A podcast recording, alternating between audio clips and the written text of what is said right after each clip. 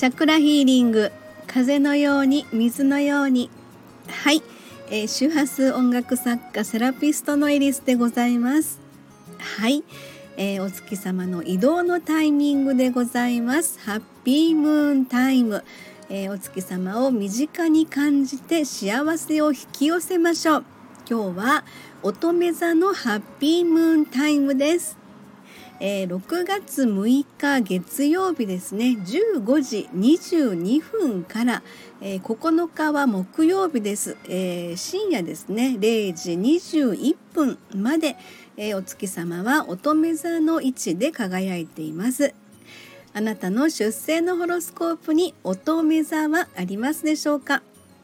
えー、ホロスコープとは出生のタイミングで配置されました10天体と12星座の関係性のことを言います、えー、今日は乙女座がキーワードです、えー、添付のアドレスをクリックしていただきますと、え生年月日出生地で簡単に調べられますので、えご興味のある方は是非チェックしてみてくださいね。はい、えー、乙女座ということで私は水星が乙女座でございます。はい、えー、皆様は乙女座ございますでしょうか、えー、では太陽にある方です。いわゆる私乙女座ですと一般的に言われる乙女座さんですね、えアピールデイです。自分の存在感を高める時です。はい、えそして月にある方。心の休息デーです。月が寄り添いほっと一息のタイミングです。そして水星にある方。私はいコミュニケーションデイです。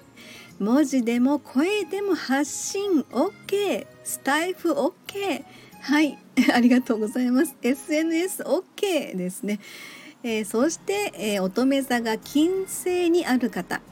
キラキラワクワクデイ。パッと花開く魅力満開です。火星にある方アクションデイ動くことで発見につながります。そして木星にある方ラッキーデイ何の迷いもございません。えそして土星にある方はストイックデイです。まずは目の前のことに集中いたしましょう。はい、えー、出生のホロスコープに、えー、私乙女座がないよっていう方はですね、えー、お月様を通して是非乙女座のエネルギーを受け取ってみてくださいね。乙女座の気づき学びのレッスンです。えー、観察力と気配りからの気づきです。そして整理整頓調整のタイミングです。